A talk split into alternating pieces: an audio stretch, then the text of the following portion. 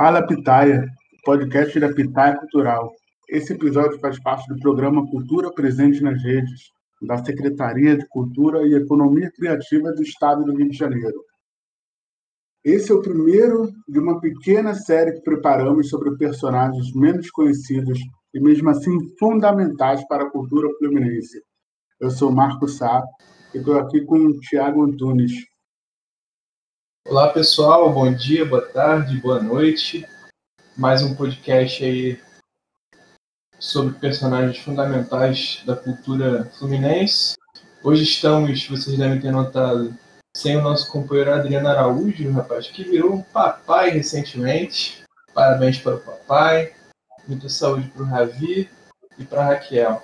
E vamos nessa, Marco. É, esse primeiro esse primeiro episódio acho que, que é especial, sabe? Porque tanto eu quanto você, a gente adora descobrir artistas novos e tal, e essa não é tão nova assim. Uhum. Quem, quem me apresentou, cantora Aparecida, foi o Robson Riva, um artista incrível, músico, baterista de, do Seletora de Frequência, um monte de projeto bacana. E o Riva, a gente era vizinho na Lapa, eu morava no segundo e ele no nono andar. E a gente sempre se encontrava na portaria, parecia que era hora marcada, a gente se encontrava e ficava horas conversando sobre música, às vezes ali mesmo. E aí ele um dia puxou o celular do bolso e me mostrou, você conhece essa daqui? E foi aí que, que eu fiquei eternamente encantado pela Aparecida. Maria Aparecida Martins, ela nasceu na cidade de Caxambu, em Minas Gerais, aquela cidade turística maravilhosa, e ela veio da criancinha aqui para o Rio, uma cidadã fluminense. É, e ela foi morar em Vila Isabel, né, Martim da Vila, na Rosa, trabalhou como passadeira. Com o pessoal mais velho da família dela, ela aprendeu os ritmos africanos. E já adolescente, ela começou a compor. Né? Ela foi passista no grupo de Salvador Batista por 10 anos e até que no início da década de 60, ela participou do filme Benito Sereno e o Navio Negreiro. E assim ela ganhou uma viagem para a França e foi numa boate lá na França que ela interpretou pela primeira vez as suas músicas. Ela voltou para o Brasil em 1965, quando venceu o concurso de música de carnaval do quarto centenário da cidade do Rio de Janeiro. Nesse mesmo ano, o samba Zumbi Zumbi venceu o terceiro Festival de Música de Favela, representando a comunidade de Cafu, de Coelho Neto, na zona norte do Rio. Em 68, olha só, Tiago, ela foi a segunda mulher, depois de Dona Ivone Lara, a vencer uma disputa de samba enredo com a Sonata das Matas para Caprichosos e Pelaros. Então, antes mesmo da, da Aparecida gravar um disco e tal, ela já estava pavimentando, estava segmentando um, um, caminho assim muito interessante, né? É, a dona Ivone Lara, assim, a grande dama do samba, né? Faleceu recentemente, uma grande referência é, para a cultura brasileira.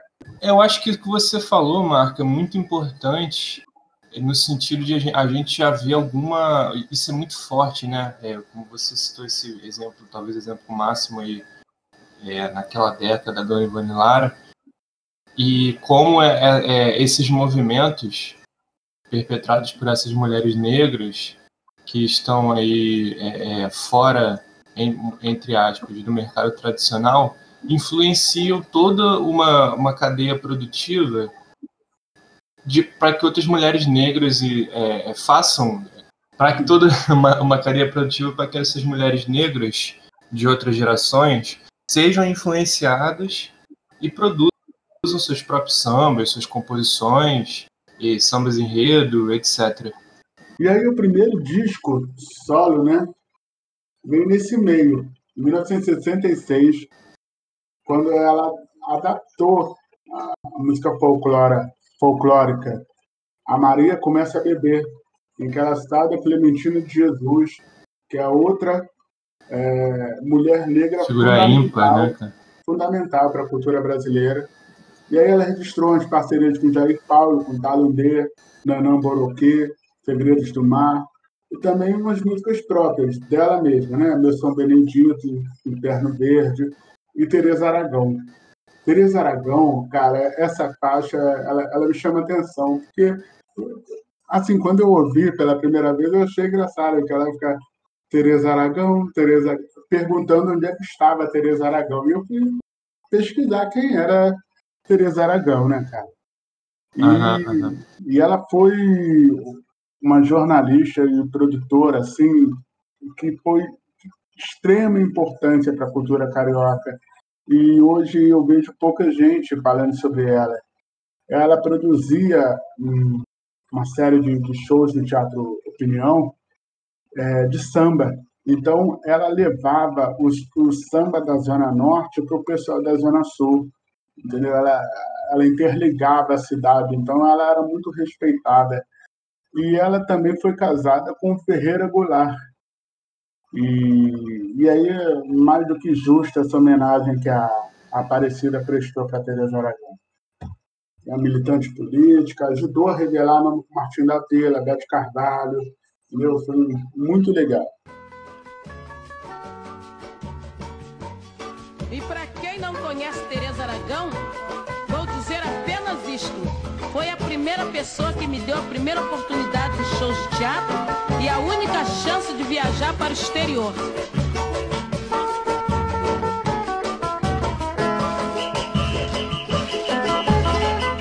Vou correr mundo e perguntar. Tereza Aragão, Tereza Aragão, onde você se escondeu? Tereza a criolice a lamentar.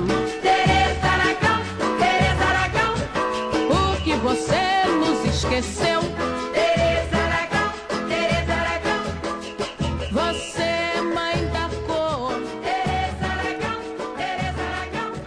Não pode nos abandonar. Tereza Aragão. E aí, ela gravou esse disco, né? Todo influenciado pela, pela cultura africana, né? Muito, muito uma raiz muito forte de, de religiões de, de matriz africana, e ela levou mais de 10 anos para lançar o, o segundo disco, LP, que se chamava Foram 17 Anos. Tem músicas como Lágrimas de Oxum, é, Jongo Munjongo, Todo Mundo é Preto, e é muito interessante que é, um, é uma exaltação à cultura negra muito forte, muito presente em toda a trajetória dela. Essa Todo Mundo é Preto é muito legal. Tem uns versos que são assim: Vou chamar no meu terreiro pretas velhas e rei Congo. Quero ver os feiticeiros cantar e dançar o jongo. Todo mundo é preto.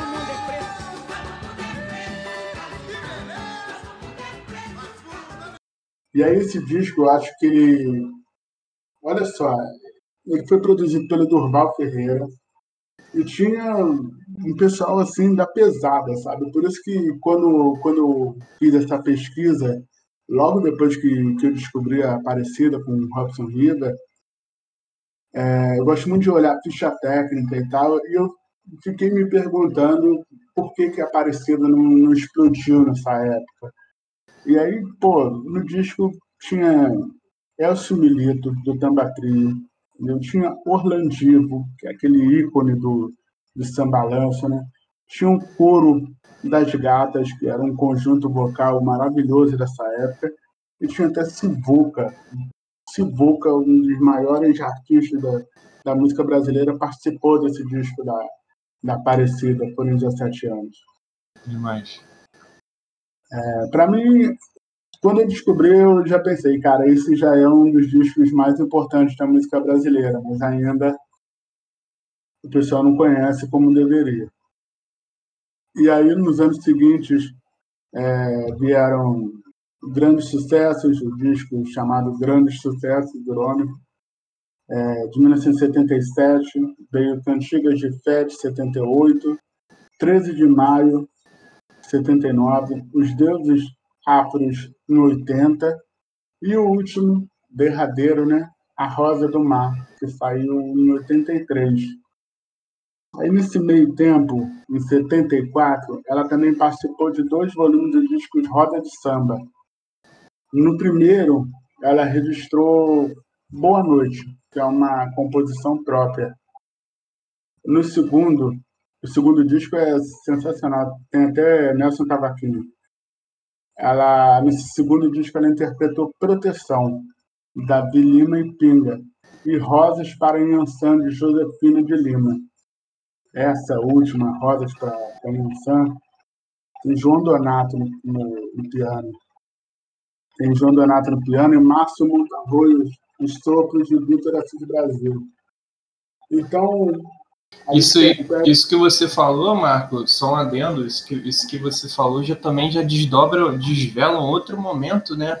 Que é, é o, a, a, os instrumentistas conhecidos, a, é, essa galera que veio se consagrar é, nessa época que você está sublinhando, descobrir uhum. esses compositores, essas pessoas é, que estão ali na à margem, né? Esse também é um movimento muito interessante. Sim, e, e é muito interessante porque muitas vezes, quando, naquelas grandes gravadoras e tal, eles chamavam assim músicos consagrados é, como uma espécie de grife, né, para você é, para você fazer sucesso sem ter gravado com fulano de tal, não sei o quê. E com a Aparecida é interessante porque ela tinha originalidade, ela tinha arranjos primorosos, tinha músicas muito boas, mas o sucesso comercial em si não veio, veio respeito. Ela hoje é conhecida como é, como a voz dos orixás, né? Então tem muito terreiro hoje cantando as músicas da Aparecida. Então ela está aí é, impregnada na cultura popular de um jeito, está enraizada que está fundamentada. Ela não teve sucesso comercial, mas teve o reconhecimento popular. Muita gente não sabe quem foi a Aparecida, mas canta as músicas da Aparecida, entendeu? Sim. E aí ela faleceu jovem. Ela morreu com 45 anos, em 1985. E aí, em 96, a gravadora Cídio, nem, nem sei se ainda existe, mas eu lembro que essa gravadora era fortíssima nos anos 90 ela lançou o CD Aparecida Samba Afro Axé. E apesar de, de, de tudo, como eu estava falando, não teve sucesso comercial, nenhum desses discos que eu falei está na, nas plataformas digitais de streaming, sabe? Não está no Spotify, não está no Deezer, não está em nenhum deles. Eu acho o que torna ainda mais difícil para que, que as novas gerações que são ultra conectadas conheçam o trabalho da Aparecida, né? Por isso que, que eu achei tão interessante a gente trazer, começar com ela, justamente é, para colocar ela pelo menos no mapa da, da, das redes sociais, né? É, o único o único registro da Aparecida que eu achei no Spotify é uma coletânea, né? É, uma coletânea que, que não tem nem informações sobre sobre o ano de lançamento, nem nada. No YouTube você ainda acha alguma coisa, quando aqueles colecionadores, né? A gente deve muito, a gente fala de pirataria e tal, mas a gente deve muito esse pessoal que, que pega o disco de vinil, passa para MP3 e disponibiliza nas redes sociais, porque se não fosse por eles, eu não teria conhecido a Aparecida. E quantos artistas a gente não descobriu dessa forma, né? Esse foi mais um Fala Pitaia, o podcast da Pitaia Cultural.